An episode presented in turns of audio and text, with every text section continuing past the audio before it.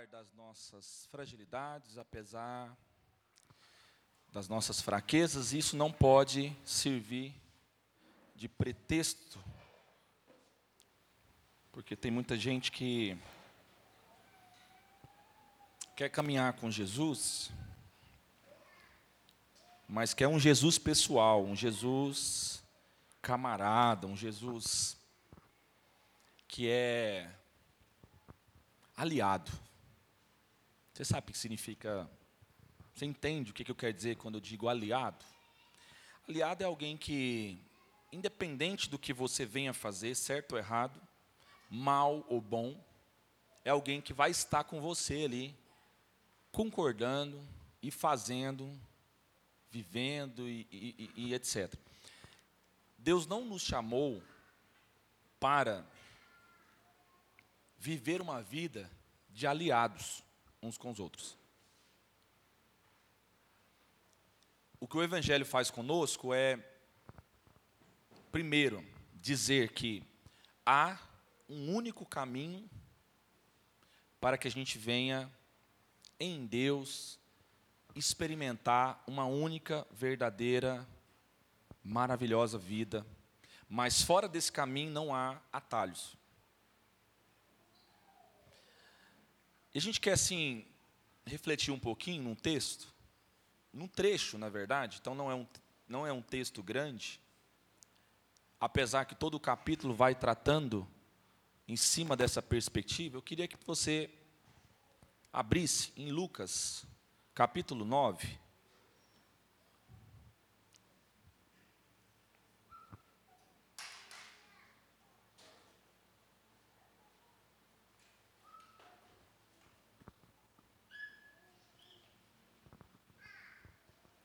Eu quero louvar a Deus por cada um de vocês estarem aqui essa noite.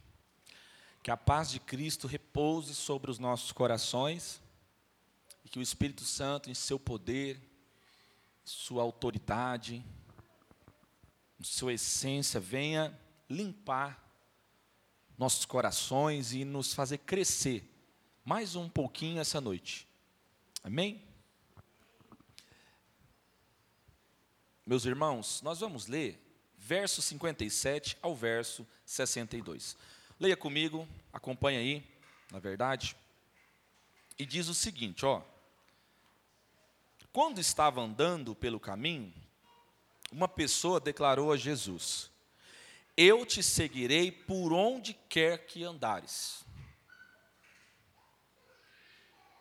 Alguém declara a Jesus, andando, ele está andando com seus discípulos. E alguém na qual o texto não relata quem é essa pessoa, mas aqui através dos escritos de Lucas, né? O Evangelho segundo Lucas, o médico que também escreve lá Atos, está relatando que alguém, uma pessoa, presta atenção, não é um dos seus discípulos, não é alguém que tinha intimidade com Jesus, é alguém. Dito isso, ele no verso 58 segue dizendo: mas Jesus lhe replicou: As raposas têm suas tocas e as aves do céu têm seus ninhos, mas o filho do homem não tem onde repousar a cabeça. Bom, de cara a gente vê que alguém empolgado vira para Jesus sem calcular o custo, sem ter noção do que é realmente abrir mão, não apenas de um dia, de uma coisa, de um pequeno sonho, de um pequeno projeto, mas é abrir mão da sua própria vida para seguir a Jesus, vira para ele e diz: Olha, eu te seguirei por onde quer que você andar. Jesus não vira para essa pessoa e responde assim: Olha, queridinho, querida, amada, amada, você gosta de mim? Você sabe quem eu sou? Você tem certeza do que você está dizendo? Você já ouviu falar de mim ou algo semelhante? Não, Jesus não não entra em muitos detalhes, ele simplesmente vira e diretamente ele aplica um princípio. Qual o princípio? O princípio da verdade. Que é baseado numa aliança que é clara para todos os homens. E sem ficar bajulando ou perguntando muita coisa, Jesus só vira e expressa qual o custo de caminhar com Jesus, de seguir a Jesus. E ele diz: Olha, os animais têm lugar para repousar, lugar para ficar, até os animais, mas eu não. A parada que eu estou propondo para vocês, Jesus está dizendo em outras palavras, é o seguinte: é tudo ou nada. É um discipulado que custa não apenas muito, mas custa tudo. O preço é alto. Não é preço de sangue, de perdão, porque isso eu concedi a vocês. Mas é preço de negar a si mesmo. E vai durar toda a vida. Bom, dito isso, ele diz no 59: Entretanto, outro homem, ou na verdade, entretanto, a outro homem fez um convite. Presta atenção, já nesse momento, é Jesus que faz um convite. Ele diz para um homem: segue-me. O que, que Jesus disse para esse homem? Ele não explicou para onde ele estava indo. Porque afinal de contas ele acabou de responder para alguém atrás o quê? Olha, o negócio comigo é o seguinte: não tem nada garantido de comodismo, de conforto. Ok? Não tem dia, não tem hora, o negócio é assim. É além daquilo que vocês já conheceram. É uma disposição completa do nosso ser. Tempo, recurso, talentos, dons, tudo que nós somos, tudo que nós temos. E aí ele diz para outro homem: Olha, segue-me. E esse homem então argumenta com Jesus, dizendo: Senhor, permite-me, primeiramente, ir sepultar meu pai. O que está acontecendo aqui? Jesus acaba de virar para um homem e dizer assim: segue-me. Sim, pastor, isso é óbvio. É. Mas o ponto é: esse homem acaba de perder quem? Seu pai.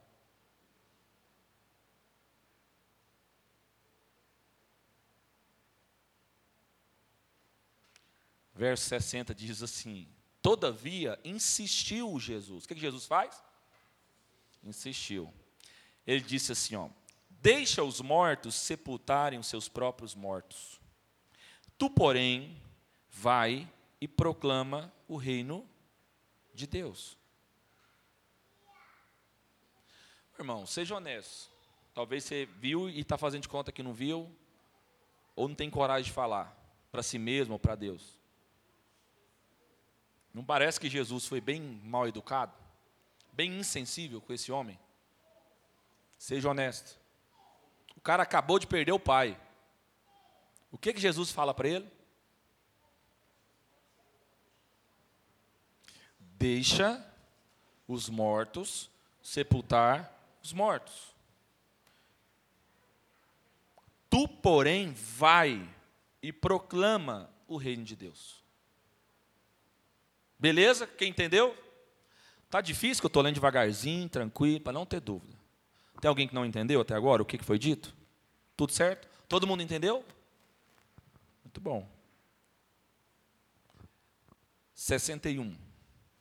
Outro ainda lhe prometeu, preste atenção. Agora, terceiro cenário ou pessoa, a questão de novo é o seguinte: Senhor, eu te acompanharei, mas deixa-me primeiro despedir-me dos meus.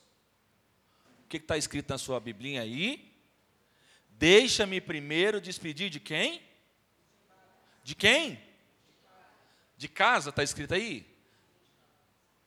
Aqui está escrito no meu, na minha versão dos meus familiares. Alguém está escrito diferente dessas duas coisas? do meu povo, da minha casa, etc. Ok? Ao que Jesus lhe asseverou: Ninguém que coloca a mão no arado e fica contemplando as coisas que deixou para trás é apto para o reino de Deus. Meus irmãos, esse trecho que nós lemos aqui agora é assim, é complexo, é emblemático e é problemático. Primeiro, porque primeiro ponto, porque isso aqui é problemático? Porque isso aqui quebra qualquer desculpa ou conceito humano para não seguir a Jesus. Por exemplo, já houve gente, pastor Guilherme deu um testemunho pessoal aqui, um esclarecimento à igreja, mas desses muitos que já passaram para nós, tem alguns que dizem assim, ó, essa igreja prega, não prega que o filho tem que honrar o pai e a mãe, porque é bíblico os filhos honrar pai e mãe. É bíblico o filho honrar pai e mãe, pai e mãe, sim ou não? Sim ou não? Está na Bíblia? Sim ou não, irmãos? Responda, senão eu vou ficar perguntando. Sim ou não? Muito bem, vocês é obediente. Deixou de existir nos nossos tempos de hoje? Sim ou não? Ainda é um mandamento? Sim ou não? Responde, não fica parecendo que você está com dúvida. O primeiro mandamento com promessa. Beleza. Nós tem dúvida disso? Não. A gente crê nisso? Sim. Mas não parece que Jesus está falando ao contrário a isso? Parece ou não parece? Não parece, parece que Jesus está querendo, está dizendo algo contrário ao que as pessoas dizem ou interpretam do que significa honrar pai e mãe. Não parece? Parece ou não parece? Ou só para mim que parece? Só parece. Porque qual é o nosso entendimento? Qual é o nosso problema? É que na nossa carência, na nossa prepotência, na nossa maldade, no anseio da gente fazer que as pessoas façam as, as nossas vontades, ou que Deus se converta a nós, a gente pega aquilo que está escrito e coloca como Deus está falando algo que ele nunca falou. Então, só para não entrar muito nesse ponto de honrar pai e mãe, mas para vocês entenderem o porquê que fica parecendo e o porquê que é grave o que Jesus traz aqui, qual é o conceito de honrar pai e mãe? Como que você honra alguém? O que, que a Bíblia diz sobre honra? Dá honra a quem tem? Como é que você honra um pai traficante? Me explica aí, irmão. Como é que você honra um pai pedófilo? Me explica como é que nós faz para aplicar isso. Segundo o entendimento humano, o que, que as pessoas querem obrigar a gente, pastor Guilherme? Que não tem aliança, não tem consciência. O que, é que eles querem que a gente faz? Pode dizer, irmãos. Que a gente se submete a eles? Vocês acham que é isso? Seria um dos pontos? Sim. Como é que você honra uma mãe que abandona o filho e que viveu uma vida inteira jogada nas drogas, na prostituição, e que o filho ou a filha é fruto de um relacionamento sujo, promíscuo, digamos assim? Como é que faz para a gente honrar essa mãe? Me explica, como é, como é que nós aplica o que a Bíblia diz sobre honrar pai e mãe? Vamos voltar e lembrar do que a Bíblia também diz? Dá honra a quem tem. Aonde é que há honra nessa conduta, desses exemplos que eu citei aqui? Para você ir lá e dizer assim, oh, eu, você, é um, você é um exemplo para mim, eu me espelho em você, eu vou seguir seus conselhos, eu vou seguir o seu exemplo. Tem como seguir o exemplo de gente assim? Como é que você honra um pai ou uma mãe? Vou melhorar um cenário muito realista entre nós. Como é que você honra uma mãe que, diante de descobrir que o pai assediou sua própria filha, essa mãe, ao invés de denunciar, me permita, mas na minha ira santa, esse vagabundo para a polícia, ela vai lá e expulsa a filha de casa.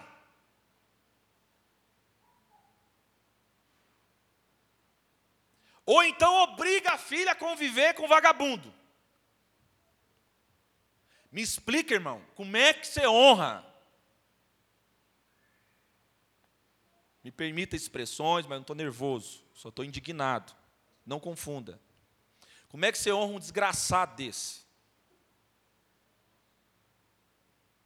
Se você ficar com dó e achar que eu estou sendo duro demais, se você tiver temor, que Deus nos livre, mas eu duvido que fosse sua filha, você ia ficar com dó de chamar de desgraçado. Como é que honra, irmão? Me explica aí.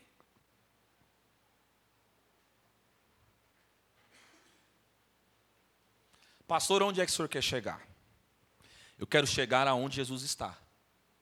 E é o que Jesus está falando. Ele está dizendo que, em claras palavras, que honrar pai e mãe, família, é isso que ele está falando aqui, em outras palavras. Não é colocar eles em primeiro lugar e dar honra na onde eles não existem, não possuem. Bom, então o que, que significa o que Jesus está falando ligado àquilo que a gente está falando sobre da honra?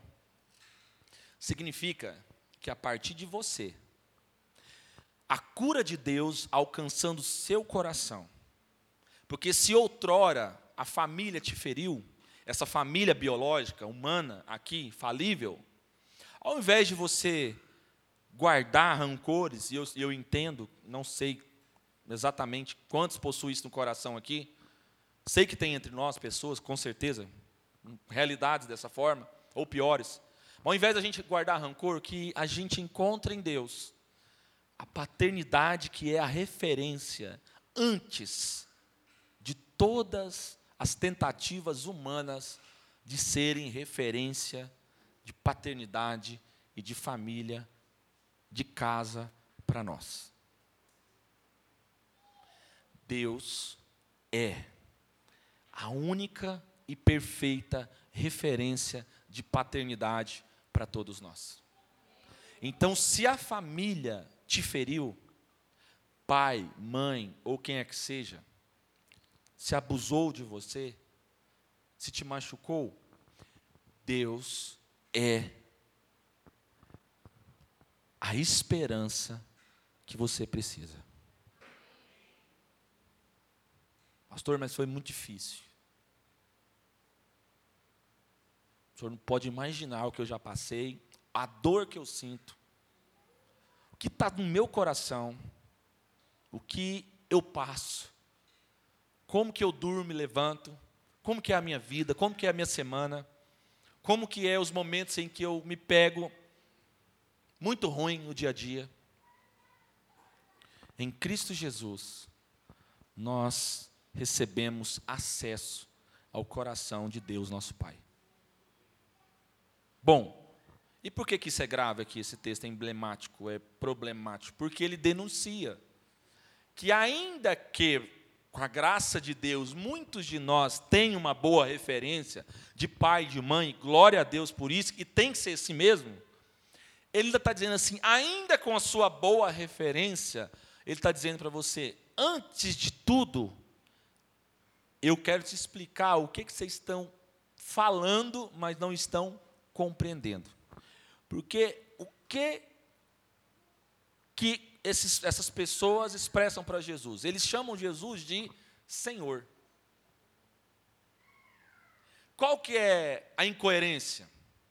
É dizer que vai seguir a Jesus e declarar que ele é Senhor, sendo que ele não é aquele a quem direciona a sua vida. Aquele a quem, antes de tudo, ele é Senhor. Ele, ele, ele é que dá direção, é ele que é o primeiro na sua vida.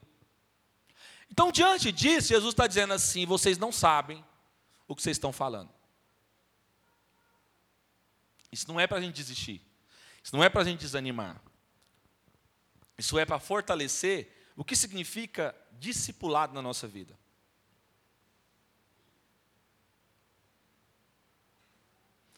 E aí a gente entra num outro ponto que para mim está dentro dessa perspectiva, porque o texto fala de família, fala de alguém que está abandonando, entre aspas, alguém que está deixando, pelo menos assim, por um momento, dizendo assim: olha, eu não estou abandonando a minha família, eu só estou priorizando também, dando ênfase àquilo que é prioritário, aquilo que vem antes de tudo.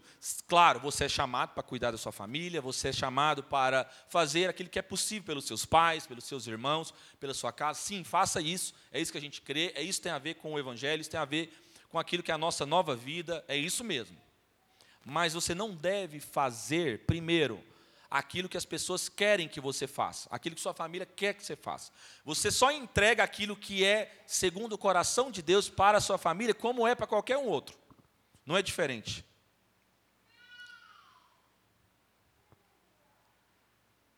Segundo, se você não entender que apesar de ser dura a palavra, é duro o que Jesus está falando aqui, mas antes de tudo, nós devemos estar compromissados com o reino de Deus e a sua justiça. Nós nunca vamos caminhar e entender o que significa andar em Cristo Jesus. Isso não significa que você vai abandonar a sua família, principalmente aqueles que é uma referência para você. Não. Significa que você coloca as coisas em ordem. Ama o Senhor teu Deus sobre todas as coisas e tamo o próximo como a ti mesmo. Se não amares o Senhor teu Deus sobre todas as coisas, estou falando coisas, você não vai conseguir amar o teu próximo, ou a tua família. Então, se você não abandonar qualquer ideia de carência, de falta, de traumas, para em Jesus encontrar alegria, gozo, esperança, paz, perdão, amor, graça, você não vai conseguir andar nem com Jesus e nem se dar bem com a sua família. O que eu estou dizendo é que antes de ser uma boa referência para sua casa, para sua família, você precisa primeiro andar em Cristo Jesus. Você precisa primeiro seguir a Cristo Jesus. E aí onde entra a proposta de Jesus para nós acerca de uma vida inteira, e não apenas um fim de semana, não apenas um evento, não apenas assistir culto. Nós não estamos convidando vocês, nós não estamos convocando os irmãos, não estamos incentivando vocês a assistir culto. Se for para assistir culto, não assista. Culto não se assiste. Culto é um estilo de vida que a gente leva. Culto não é esse momento que a gente fica aqui cantando, pregando e etc. e orando. Não. Isso aqui é parte de um encontro da família de Deus. O culto acontece na vida.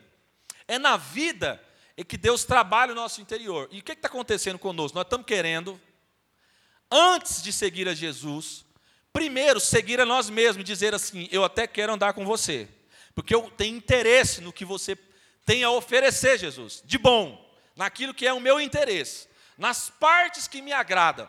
Mas, antes de tudo, eu quero que você, Jesus, espere um pouquinho, porque tem coisas mais importantes que eu quero fazer, que eu quero viver.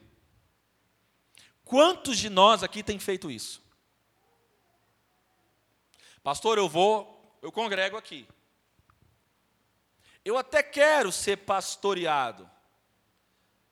Mas na hora que você entra para tratar o coração de uma família, dos irmãos, de um homem, de uma mulher, quem é que seja, de um jovem, de um adolescente, a gente está dizendo assim: não, aqui não.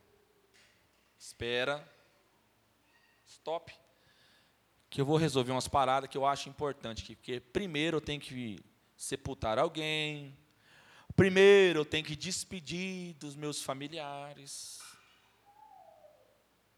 Não perverta o que eu estou dizendo aqui. Não estou dizendo para você abandonar a sua família, não é isso. Estou dizendo que se antes você não entender que o Evangelho é uma nova vida, é uma referência de uma vida que você não tem ainda, mas que Deus te propõe a viver, você nunca vai obter êxito nessa vida terrena aqui com nada que você fizer ainda que aparentemente, pasmem, possa dar tudo certo, no final, você vai descobrir que apesar de ter dado tudo certo, está tudo fora da vontade de Deus. Lembra de Jesus? Qual é a indagação que Jesus relata? Lá no capítulo 25, se eu não estiver equivocado, do Evangelho de Mateus, quando ele fala naquele últimos dias, muitos expulsarão demônios, curarão enfermos. Qual que é o capítulo lá? Me lembra? 7 ou é 25? 7. Ele diz assim: Nossa, muitos dirão, Senhor, em teu nome nós expulsamos demônios, curamos enfermos, pregamos, olha só, preste atenção, fizemos sinais. Pasmem no que eu vou te falar agora. Milagres, pregação, preste atenção, milagres, pregação, expulsar demônios, fazer culto, participar de evento da igreja, pasmem no que eu vou falar agora, não é o Evangelho. Não é. Uai, e agora, pastor? Enrolou. Nós vamos parar de fazer tudo isso aí? Não. Estou dizendo que isso não é o Evangelho. Isso não é sinal de evidência de que você nasceu de novo. Quer ver algo mais catastrófico? Alguém que experimentou um milagre e ele pauta dizendo que conhece Jesus só porque ele recebeu o um milagre. Eu vou contar para todo mundo o que Deus fez na minha vida, o milagre que Ele me entregou. Mas é possível você contar para todo mundo o milagre que Deus fez na sua vida, físico, etc., enfim, qualquer área, e mesmo assim não conhecer a Jesus. Mesmo assim não está disposto e disponível a caminhar com Jesus, a ter um discipulado com Jesus. Acredite, é possível.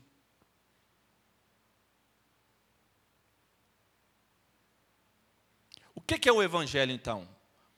O Evangelho é a pessoa de Cristo, anunciando para nós, dizendo: vocês estavam mortos em vossos pecados e delitos. Mas, pela minha graça, por causa do grande amor de Deus, nosso Pai, vocês receberam a oportunidade da vida de vocês.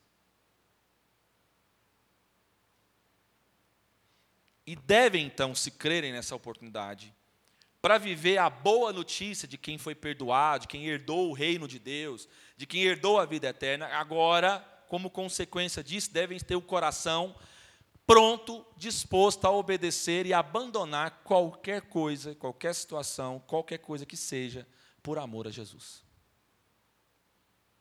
Abandonar um estilo de vida, abandonar sonhos, abandonar projetos, abandonar vontades, abandonar desejos.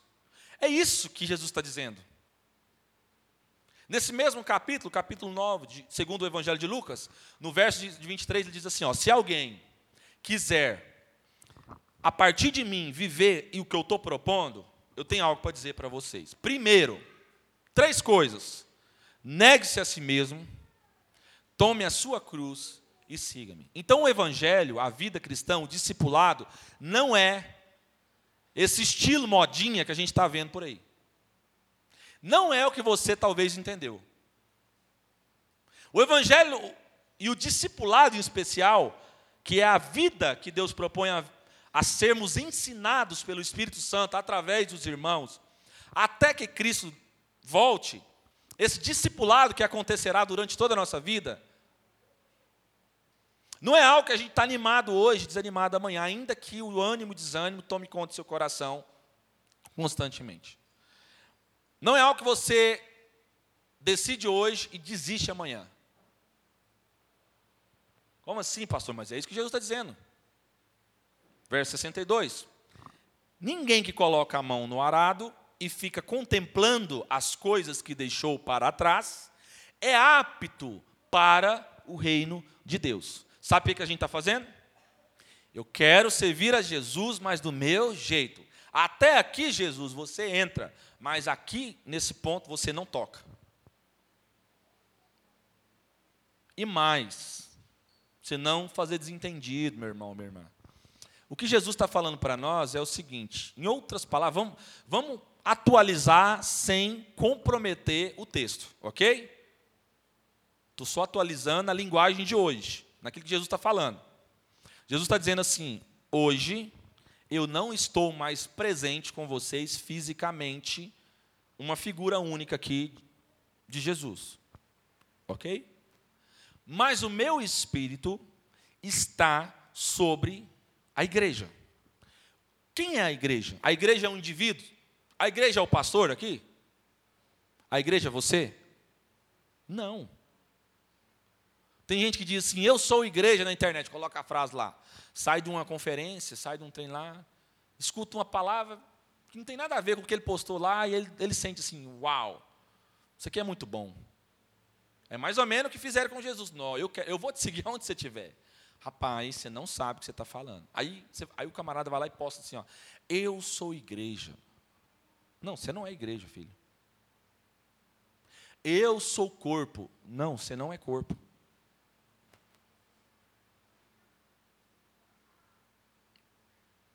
Aí me vem um pastor e diz: Vocês não achar que é só com vocês, né? Vamos puxar para o nosso lado agora nesse sentido. Aí vem um pastor e diz assim: Porque essas são as minhas ovelhas. Não. As ovelhas não são suas, nem minha. As ovelhas estão sobre a nossa responsabilidade. Mas ela não é minha. As ovelhas de quem, irmão? O corpo é de quem? A igreja é de quem? Então, igreja não é um indivíduo. Igreja é a família de Deus. Ninguém é igreja sozinho. Ninguém é corpo sozinho. Ninguém é família sozinho. Ninguém pode andar com Jesus querendo andar sozinho, fazendo suas vontades. Então, o discipulado, ele custa caro. Qual é o nosso desafio? Transmitir para os irmãos que o discipulado não pode ser pautado em uma graça barata. Diga comigo assim: graça barata é fake news. O que é uma graça barata? Não, pastor, quando nós estamos tá vivendo o tempo da graça, então, já não tem mais aquela responsabilidade do povo antigo. Então agora nós podemos viver, porque afinal de contas Jesus não perdoou nós? Perdoou ou não perdoou, irmão? Perdoou ou não? Então agora a gente faz da graça de Deus uma desgraça da liberdade no espírito uma libertinagem. Por que, que Paulo fala sobre liberdade e libertinagem? O que ele está querendo dizer? Quando Paulo fala sobre liberdade, o que, que você entende? Quando ele diz que nós temos liberdade no espírito, o que, que você entende? Na prática. Na prática, nós de aplicar isso. O que, que significa isso? Já pensou? Já parou para pensar sobre isso? Sabe qual é a liberdade que você tem? de alguém que antes era escravo do pecado e agora você é livre para andar no Espírito. É essa liberdade que você tem. Sabe o que, que resulta isso? Sabe qual que é a consequência disso? É que agora, livre no Espírito, você está diante de você fazer qualquer coisa, o bem e o mal. Aquilo que te agrada e aquilo que não te agrada. Mas você escolhe fazer aquilo que agrada à vontade de Deus. Então você é livre para rejeitar principalmente as suas vontades. Coisa que você não consegue fazer se você não for livre. Sabe quem faz suas vontades? Escravo.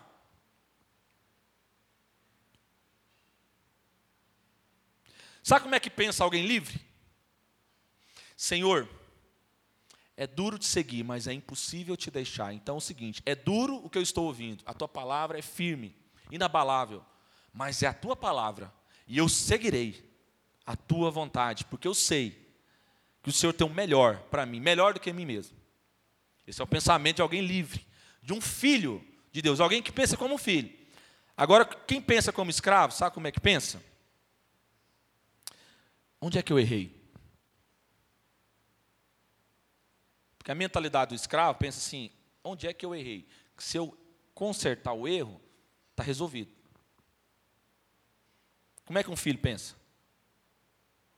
Como que um filho pensa? Ele pensa, não é pautado onde errou ou acertou. Vou te mostrar a diferença. Um escravo pensa apenas onde eu errei e onde eu acertei. Um filho pensa o que é bom e o que é mal. Eu faço o que é bom, mesmo quando alguns pensam que não está certo. Vou dar um exemplo, para você não ficar bagunçado sua cabeça. O mundo diz assim: esses pastores não podem pregar esse texto que Jesus está falando e distorcer do jeito que eles estão fazendo, porque isso é contra o princípio de honrar pai e mãe. Aí a gente vem e prega. que aparentemente para eles está errado. Mas é o que Jesus está falando. Então, não é o que está certo ou errado, é aquilo que é bom, porque é a palavra de Deus que liberta.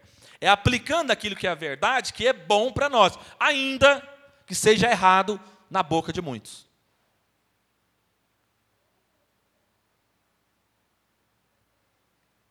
Amém? Eu gosto de um exemplo que o Paulo Júnior fala, eu acho que é válido. Porque, para nós, infelizmente, pela nossa dificuldade, ajuda a gente a entender. Quando eu falo de certo ou errado, eu estou falando do seguinte: não de errado naquilo que é a raiz. Porque se for na raiz, nós não podemos pautar pelo que é certo ou errado nunca. Qual é a raiz daquilo, como a gente age? Como que a gente sabe que é Deus que está trabalhando em nós, se a gente está disposto a viver uma vida de entrega, de servir a Jesus, de andar retamente. Como é que nós vamos saber se então não, é, não se trata só de certo ou errado? Como é que eu vou discernir isso? Eu vou discernir naquilo que pode ser que, para mim, naquele momento, está sendo ruim. Pode ser, porque eu não entendo. Mas mesmo não entendendo, e pode parecer que é errado ou ruim, eu obedeço. Porque eu sei que Jesus está falando para mim, pode ser duro, mas são palavras de vida eterna. É o que transforma o nosso interior. E aí o Paulo Júnior usa um exemplo seguinte: eu acho é, é bobo o exemplo, mas é interessante. Ele usa assim, ó. Escrever a palavra borracha com X está certo ou está errado? Vou perguntar de novo, porque senão às vezes nós temos tanta dificuldade com o português entre nós, nós vamos ficar aqui agora. O errado vai ser a briga que nós vamos arrumar aqui. A discussão. Vou melhorar para não ficar demorando muito. Borracha se escreve com CH. Pastor, não sabia. Me formei, sou doutorado e não sabia disso. Beleza? Quem escreve borracha com X, está escrevendo certo ou errado? Diga comigo, está certo ou errado? Compromete? Compromete? Compromete a proposta? Qual era a intenção da pessoa falar sobre qual assunto? Borracha. Ele conseguiu falar? A intenção dele estava correta? A motivação estava certa? Mas ele errou na onde? Na escrita. Mas comprometeu o propósito? Não. Todo mundo entendeu que ele estava escrevendo o quê? Borracha. Está entendendo o que eu estou falando ou não? Então não se trata de certo ou errado. Estou usando um exemplo bobo para você entender. Então, às vezes, as formas podem. A gente pode até errar nas formas. Pode que eu falo, não é que você deve, mas vai acontecer da gente errar. Só que não se trata de errar ou acertar. O que Deus está tratando aqui é o coração de cada um de nós. O que importa é as nossas motivações.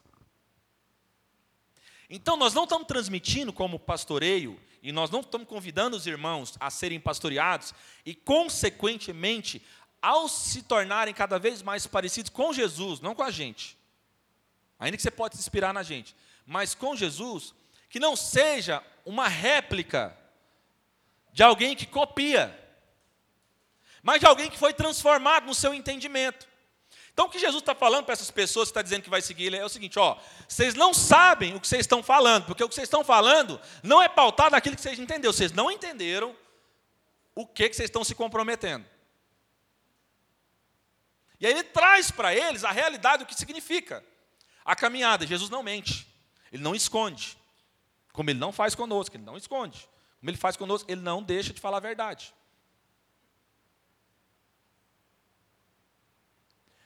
E assim ele nos convida a sermos pastoreados através do seu espírito, por meio de alguns instrumentos. Diga assim comigo: instrumentos. Não é instrumentos, tá? Eu vejo demais gente falando instrumentos. Os instrumentos da igreja estão estragados. Não, mas tá mesmo, porque o português foi assassinado. Já assassinou o português, já deve que estragou. O instrumento é, o instrumento é só um detalhe. Está vendo que até eu quase errei? Então a gente é só instrumentos. O que é um instrumento? Um instrumento é um meio na qual se utiliza para se realizar um propósito. O propósito de uma cirurgia é que os instrumentos venham se tornar conhecidos, que as pessoas saibam assim, olha, usou uma tesoura, um bisturi, etc, etc. Esse é o propósito de uma cirurgia? Não, os instrumentos não são para ser reconhecidos. Os instrumentos são para serem usados. Qual é o propósito de uma cirurgia? Corrigir a raiz do problema. Então, numa cirurgia, mesmo com toda a intensidade, com, todo, com toda a sensibilidade, com toda a boa intenção, com toda a percepção, conhecimento, etc., é possível errar num detalhe, mesmo estando comprometido em fazer o certo. Naquele momento ali, o instrumento pode cortar demais, ou pode vacilar num detalhe ali. Mas o que vai dizer se aquele médico, se aquela pessoa ali, está realizando algo bom sobre o outro? É se simplesmente ele errou ou qual foi a intenção do coração dessa pessoa? Quem está entendendo o que eu estou falando? Quem está entendendo? Quem não tiver, eu paro aqui, você pode fazer uma pergunta, não tem problema não. Não é porque a gente joga no Spotify que a gente vai ficar preso agora no que, que as pessoas estão ouvindo de fora. Nosso primeiro compromisso é com aqui, com a comunidade. É a partir de nós que sirva de testemunho para quem nos ouve com muito temor no coração e alegria. Então, pensa comigo. Para andar com Jesus, Jesus colocou instrumentos, que são pastores, líderes, guias, como a Bíblia diz essa expressão para nós. São instrumentos sobre o rebanho e apesar do rebanho não serem dos instrumentos, apesar das ovelhas não ser propriedade dos instrumentos, Deus escolheu esses instrumentos para revelar a sua vontade. Rejeitar os instrumentos é fugir do seu propósito. Por quê? Porque senão você vai achar assim, ó, eu sirvo a Jesus do meu jeito. E eu faço até onde eu quero fazer. Eu quero te seguir, mas primeiro eu vou lhe resolver uma parada. Primeiro, eu vou sair do caminho discipulado. Primeiro eu vou. Espera aí, Jesus. Fica esperando aí. Aguenta a mão aí. Senta aí para você não cansar. Que eu vou fazer outra coisa. Quem está entendendo o que eu estou falando?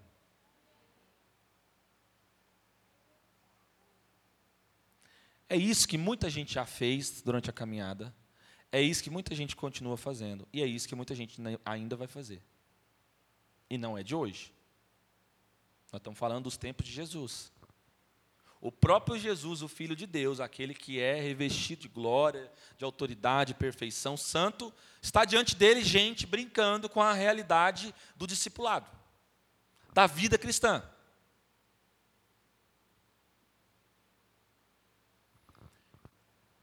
Como é que a gente pode corrigir nosso coração diante do que Jesus está nos ensinando aqui nessa noite? A pergunta para você e para mim é: eu estou verdadeiramente decidido a ser discipulado por Jesus através dos instrumentos que Deus colocou na minha vida? Segundo, quem discipula a sua vida? Quem fala na sua vida? Terceiro, se é alguém que fala, só fala quando você gosta e quer ouvir o que você gosta ou, ou fala quando você ouve o que você não gosta. Quarto, a quem você se submete como parte do corpo de Cristo.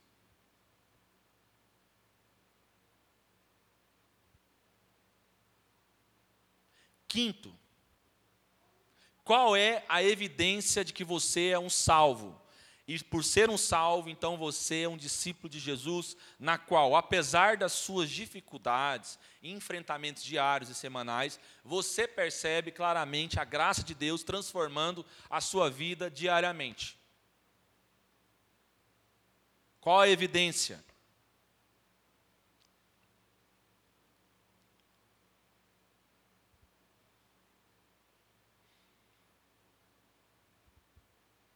Quando Paulo fala sobre fruto do Espírito,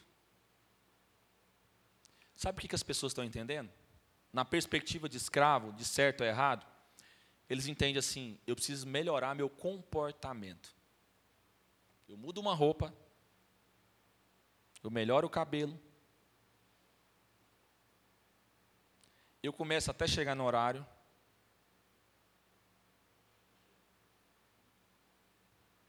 Eu participo das reuniões, dos encontros. Eu finjo que obedeço. E o que eu não obedeço,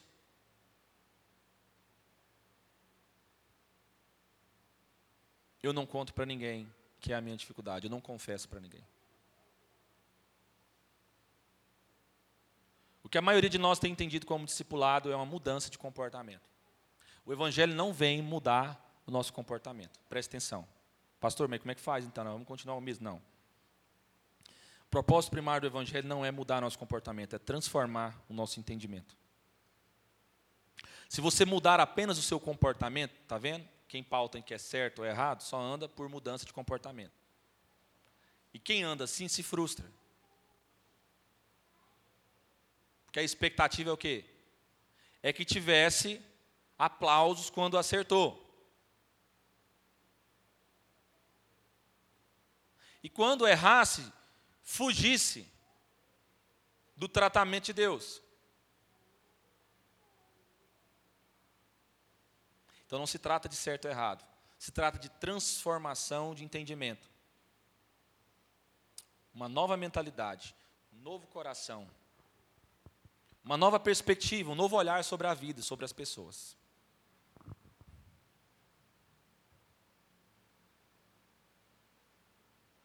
Como é que você conhece um discípulo de Jesus? Como é que você conhece alguém que entendeu o mínimo sobre ser discípulo? Alguém que entendeu o mínimo sobre ser ovelha. Não estou dizendo que alguém não, que não seja. Não vou, não vou ser, a entrar nesse ponto de dizer assim que não é, mas alguém que ainda não entendeu, que talvez possa entender, mas não entendeu. É que ao invés de ir pela via do certo ou errado, ele pergunta e diz assim: me ajude a melhorar.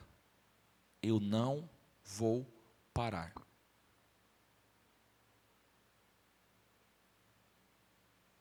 É alguém que não esconde as suas transgressões. Porque a palavra do Senhor nos diz que aquele que confessa, confessa. Primeiro ponto, confessar. Segundo ponto, abandonar. Então, aquele que confessa e deixa, abandona, alcança misericórdia. E essa expressão de misericórdia aqui tem um sentido mais amplo. Está dizendo no sentido de alcançou ou entrou no caminho de discipulado, no caminho de obediência, no caminho de transformação, no caminho de santidade. Qual é o meio na qual nós somos santificados? Quando a gente está empenhado em acertar e errar, quando a gente caminha integralmente em obedecer, ainda que a gente não entenda. Estou dizendo que você não vai, você vai ficar sem entender o resto da vida. Mas tem momento que a gente não entende. O que, que a gente faz quando a gente não entende? E que está diante de nós a palavra de Deus, não a minha palavra, mas a palavra de Deus. Dizendo assim: olha, quem põe a mão no arado, não olha Hã? Quem coloca a mão no arado e fica contemplando as coisas que deixou para trás não é apto para o reino de Deus.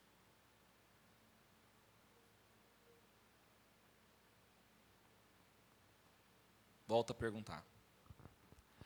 Você tem vivido a sua vida como quem experimentou milagres, experimenta cultos, eventos, participa de, de música, participa de áreas da igreja, enfim, participa daquilo que a igreja promove e vive em Deus, graças a Deus por isso. Seja qual for a área, seja na área da cozinha, da limpeza, seja na área de dar aulinha para as crianças, seja na hora da, da música, seja do pequeno grupo, seja o que for.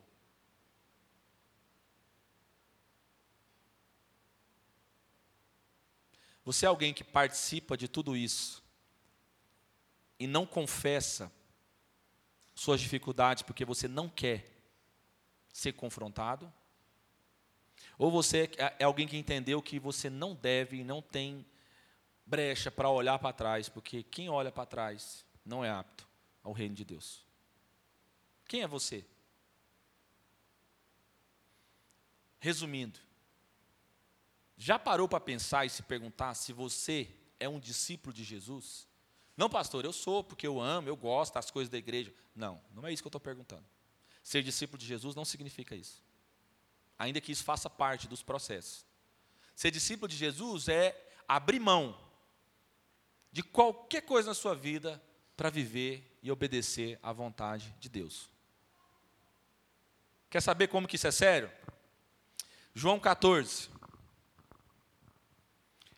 o Senhor diz, o próprio Jesus, aqueles que me amam, ele está dizendo sobre amor e ele está falando sobre discipulado.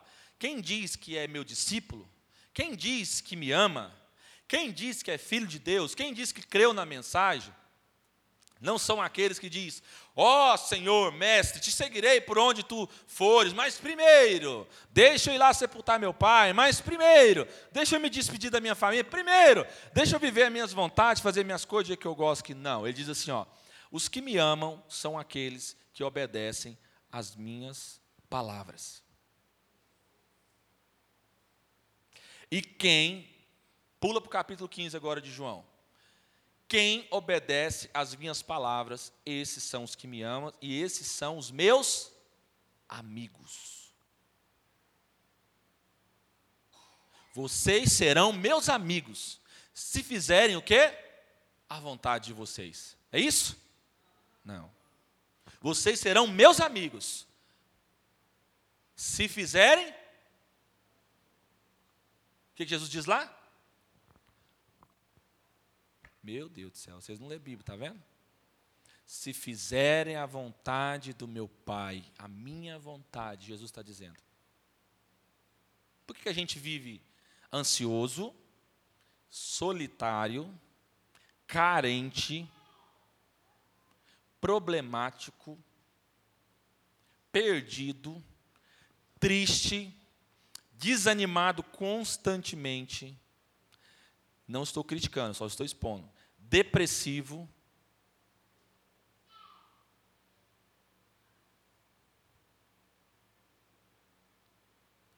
Traumatizado.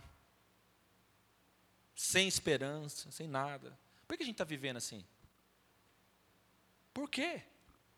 Porque ainda queremos e insistimos viver a nossa vontade. A sua vontade, nunca, com todo esforço, você pode dar certo nessa vida. Ok? Inclusive, nesse mesmo Evangelho, capítulo 8, mesmo vai tratando a perspectiva, ele vem tratar sobre que adianta você ganhar o mundo inteiro e perder a sua alma.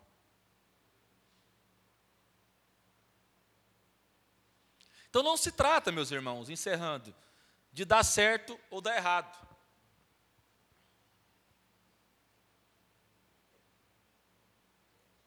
Lembrei do Fábio. Fábio? É Fábio, né? Chama lá o coelho lá, né? A gente ouviu um irmão muito abençoado ontem. Ele diz assim: é, eu usei a expressão aqui encerrando, né? Ele falou assim: porque quando eu disser que eu estou encerrando, isso não significa nada. Do tipo, vocês não ficar com expectativa que é porque acabou.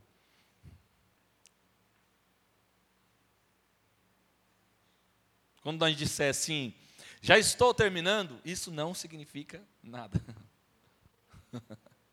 Achei interessante essa daí.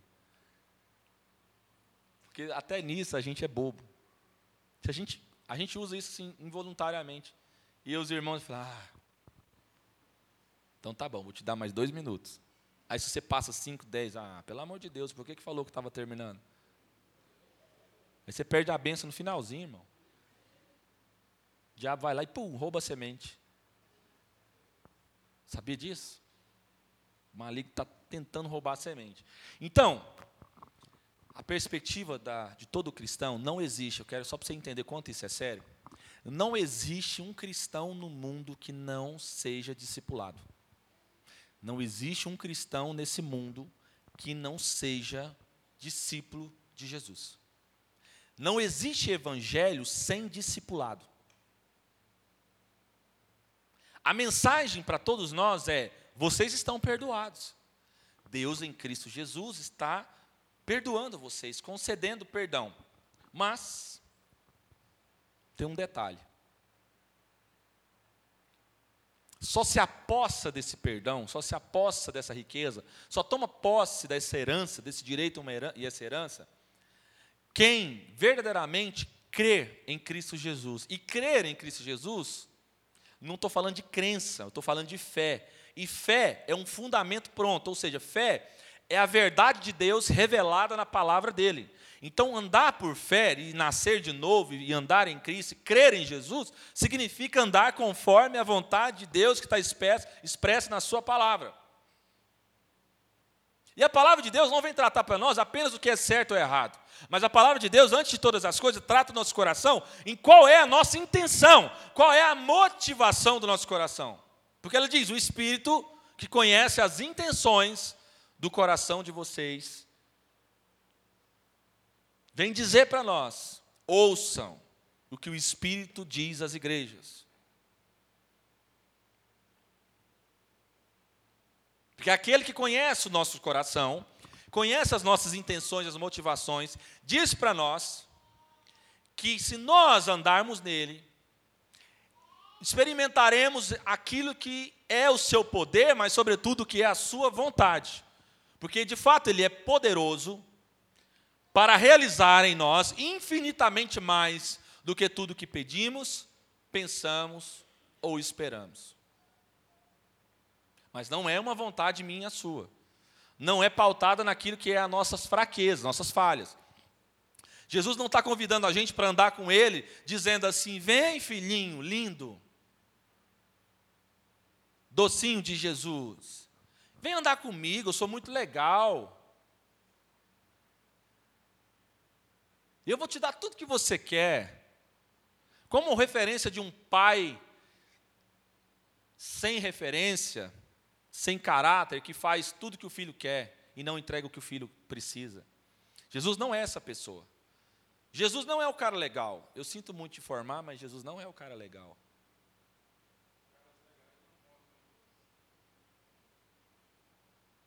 Você não crucifica pessoas legais. Jesus não é legal. Jesus é real. Jesus é a verdade. E a verdade ofende. Sabe que a verdade ofende? Porque apesar, como eu disse, do evangelho ser uma mensagem de reconciliação, de perdão, antes de todas as coisas, existe uma mensagem de arrependam-se. Antes de tudo vem arrependimento. Arrependimento é negar a si mesmo. Arrependimento não é dizer que Jesus é o nosso Senhor da boca para fora, mas é estar disposto a ser direcionado e guiado e obedecer a Jesus por meio da vida dos irmãos, da palavra de Deus, do discipulado, diariamente, até quando? Até que Cristo volte. Ainda não terminou. Não acabou, irmão. Nosso desafio é não ficar pelo caminho, é não deixar ninguém pelo caminho. E sabe aonde nós vamos tratar a vida dos irmãos? Em Deus, com temor ao Senhor, mas com sabedoria, com princípios e valores aplicados segundo a palavra de Deus, não aquilo que está certo ou errado, mas nós vamos tratar as motivações. Porque lá é a raiz do problema.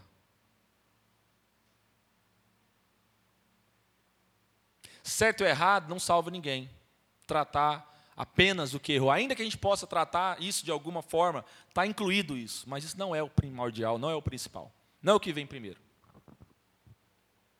Então, se você anda, se você diz andar com Jesus, se você crê em Jesus, se você diz que ama a Deus, mas você não é discipulado, então você não é discípulo. Se não é discípulo, não é ovelha. Ué, se não é ovelha, é o quê? Se não é ovelha, é o quê, irmão? Ué. Não tem meio termo. Se não andas como ovelhas, anda-te como lobo. Ainda que você possa ter sido chamado para ser ovelha.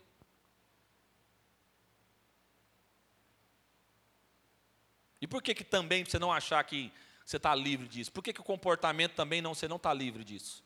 Ele não é o primordial, não é o que vem primeiro, mas é consequência de um coração transformado. Então, quando há um coração transformado, sim, há uma mudança de comportamento. Porque primeiro houve uma mudança de entendimento. O que não podemos fazer é inverter essa situação. Mudar um comportamento para provar para as pessoas que nós tivemos uma transformação no nosso entendimento. Porque isso é perverter a essência do Evangelho. Talvez você pense assim: poxa, mas eu tenho uma idade mais avançada, eu sou mais velho, eu sou meio termo, eu sou muito novo. Será que isso é para mim? Isso é para qualquer um de nós. Não tem idade para que o Evangelho venha agir em nós. Nós nascemos e morreremos pregando e vivendo o Evangelho de Cristo em nós. Deixa eu dizer uma coisa para você. A boa, perfeita e agradável vontade de Deus não se compara com aquilo que você acha que é bom para você. Pastor, mas eu tenho meus sonhos, não tem nada de mal nisso. Beleza. Sabe o que Deus diz para você? Apresente os seus sonhos para Ele. Esteja pronto para ouvir dele, sim e não. Se os seus sonhos contemplar o propósito de Deus, Ele vai permitir você viver tudo isso. E se não contemplar, Deus pode permitir? Pode também.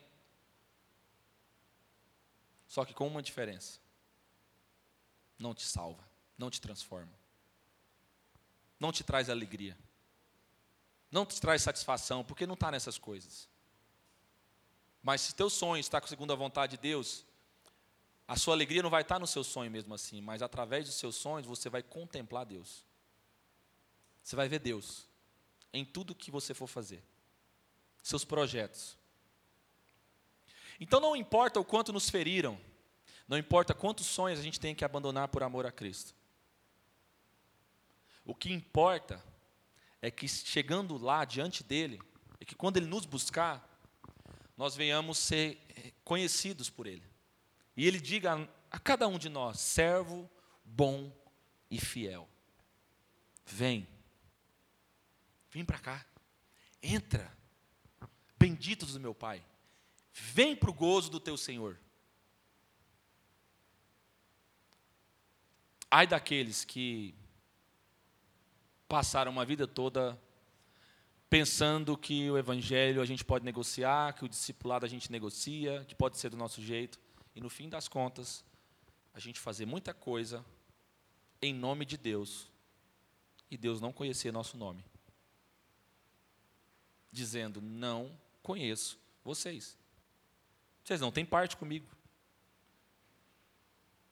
O serviço que vocês prestaram não contemplam, não testifica a vida de um salvo. Mas apenas uma prestação de serviço de um escravo. E não a alegria da entrega de um filho. Então Deus não chamou você, meu irmão, minha irmã, para ser discípulo de Jesus, para ficar preocupado e desesperado em prestar um bom serviço para ser reconhecido como um, um pensamento de um escravo. Mas como um filho, você possa entregar tudo com alegria, sem expectativa de ser reconhecido, simplesmente porque você ama. o Pai e ama o que Deus faz através de você. E amando isso, você ama os irmãos. Isso é duro porque isso acaba com a nossa graça. Isso é duro porque isso acaba com a nossa empolgação. Crente empolgado é um problema. Porque além dele ser inconstante, ele ainda fermenta os outros também para entrar na pilha. Deus não te chamou para ser um discípulo empolgado. Aliás, Deus não te chamou para ser um seguidor empolgado. Mas Deus te convidou a ser um discípulo transformado.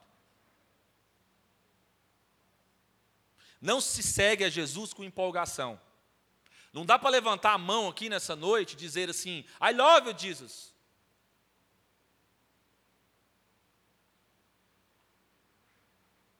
Tu és o meu Senhor, tu és o meu Rei, tu és a alegria do meu coração, Senhor. E daqui a pouco, amanhã, você está vivendo a sua velha vida. Saiu daqui, você já continua.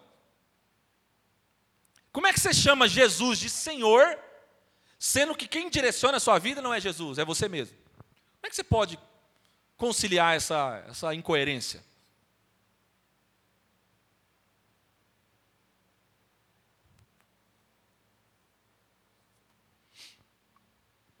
Sabe, meus irmãos, a vida é passageira, é curta. Eu não sei o momento que Deus pode dizer basta para mim e nem para você. Você não sabe. Não seja tolo de achar que você sabe, porque você não sabe. Ninguém sabe. E esse é o grande dilema. Servir a Jesus sem saber o dia de amanhã. Não porque a gente sabe o dia, então a gente vai andar torto até o dia da gente morrer, e no dia que a gente morrer, a gente vai lá e acha que vai dar tempo da gente se reconciliar. Não. Mas servir a Jesus porque antes de estar preocupado com qualquer outra coisa e ter medo da morte, nós temos certeza da vida eterna.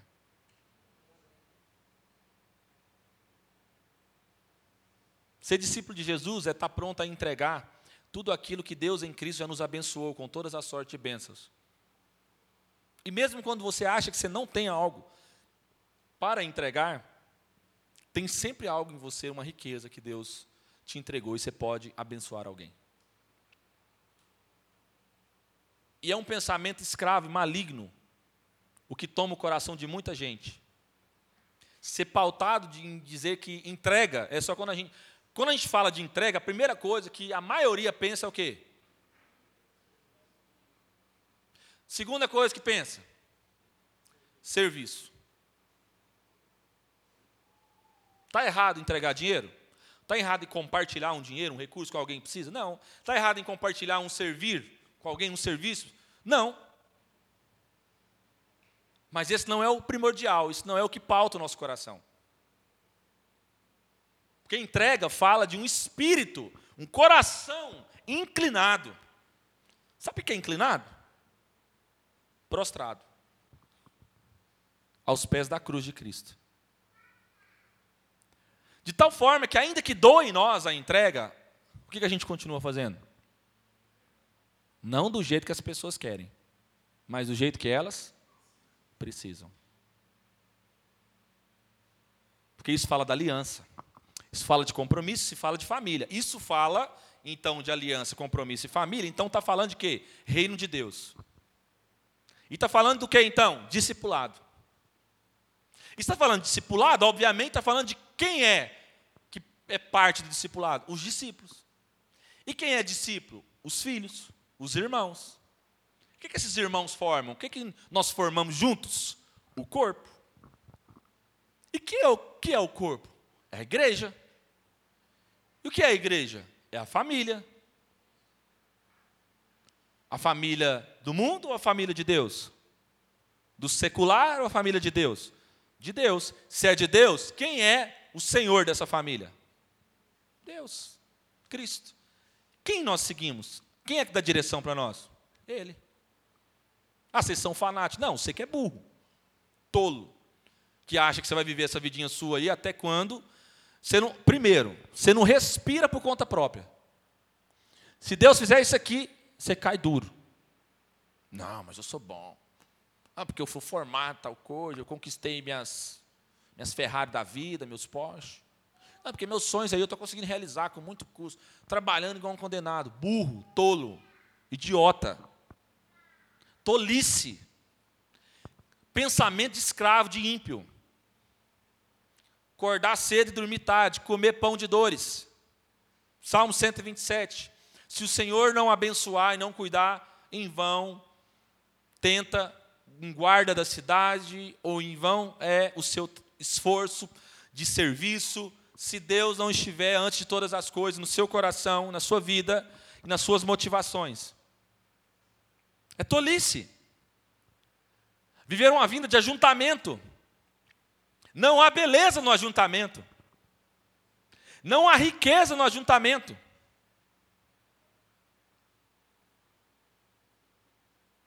Ajuntamento de recursos, de qualquer coisa que a gente tem de guardar para nós, só revela um coração pervertido, uma vida caída, uma vida carnal. A beleza do Evangelho não está em ajuntar. A beleza do Evangelho está em partilhar. A mesa nunca foi para saber e para oferecer quem, muita comida para quem gosta de comer muito. A mesa sempre foi uma proposta, um instrumento de Deus para revelar o coração e assim formar discípulos dispostos a entregar e a partilhar, e não aguardar e encher os seus bolsos, como quem tem medo do amanhã. Quem tem medo do amanhã, quem quer ajuntar, não pode ser discípulo de Jesus. Quem ama mais as coisas, as riquezas, quem ama mais o seu pai e a sua mãe, mais do que a mim, Jesus falando, não é digno de mim. Quem ama mais seus filhinhos, lindinhos, quem ama mais sua esposa, ou o esposo que ama a esposa que ama o esposo, o marido, a mulher, quem ama o outro mais do que a mim, não é digno de mim.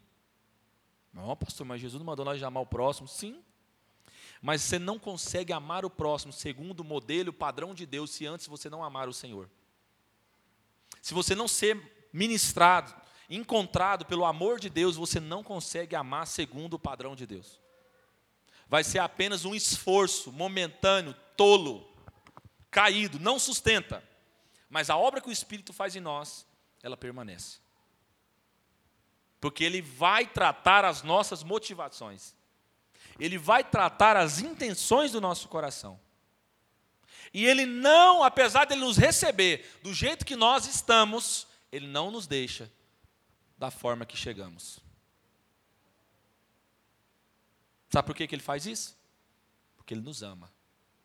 Essa é a prova do seu amor. Amor não é quando a gente faz tudo que o outro quer que a gente faça para ele.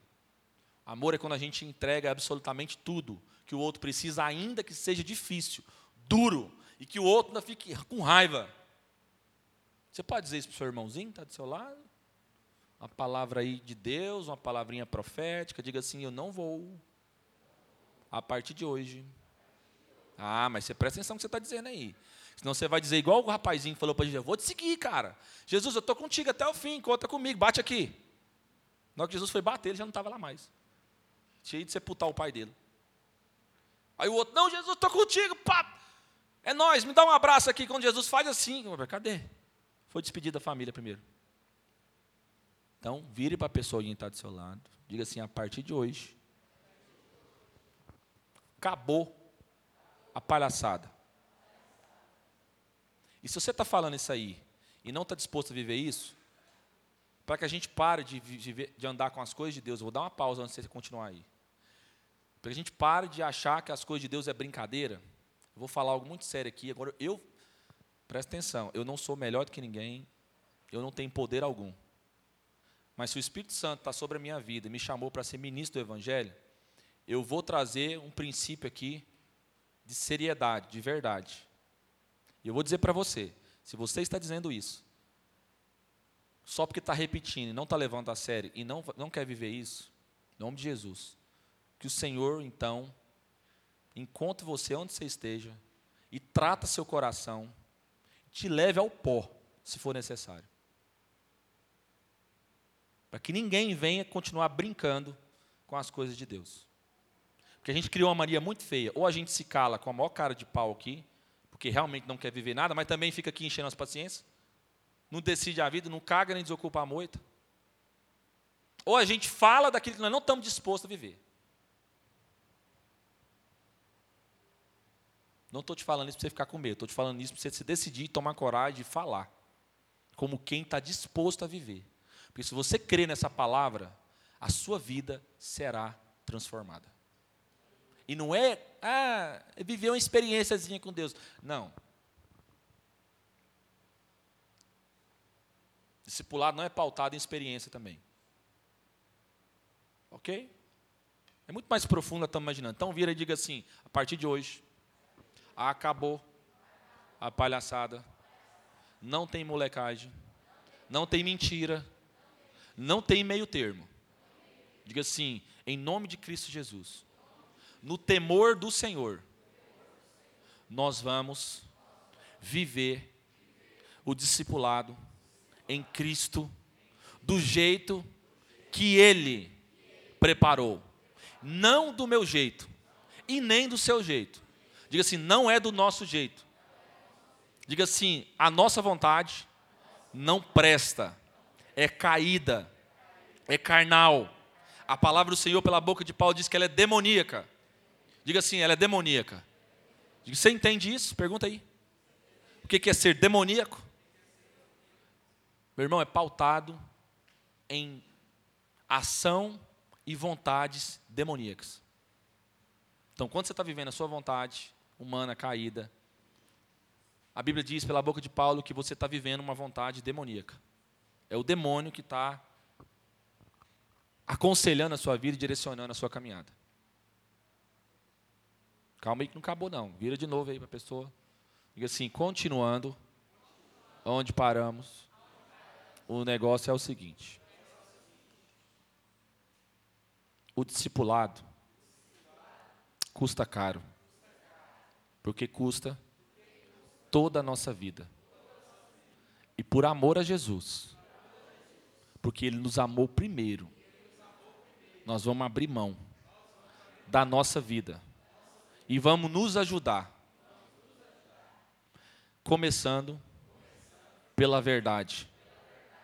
A partir de hoje, então, eu faço um compromisso, uma aliança, não somente com você, mas com todos os irmãos, com a nossa casa, com a nossa descendência, com os familiares, com todos que tiverem diante de nós.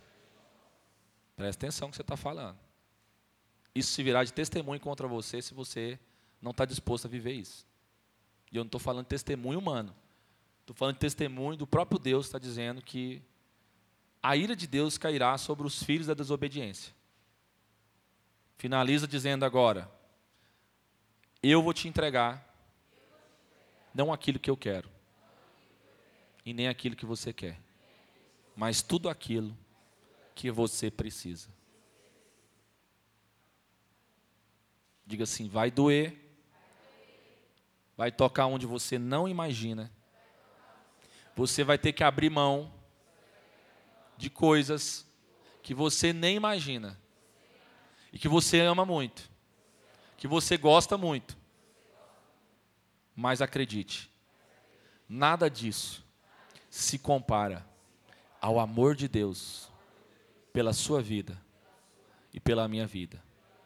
E muito menos se pode se comparar aquilo que ele tem preparado para mim, para você, para todos nós. Diga assim: é uma vontade boa, perfeita e agradável. Bem melhor do que a nossa. Diga amém.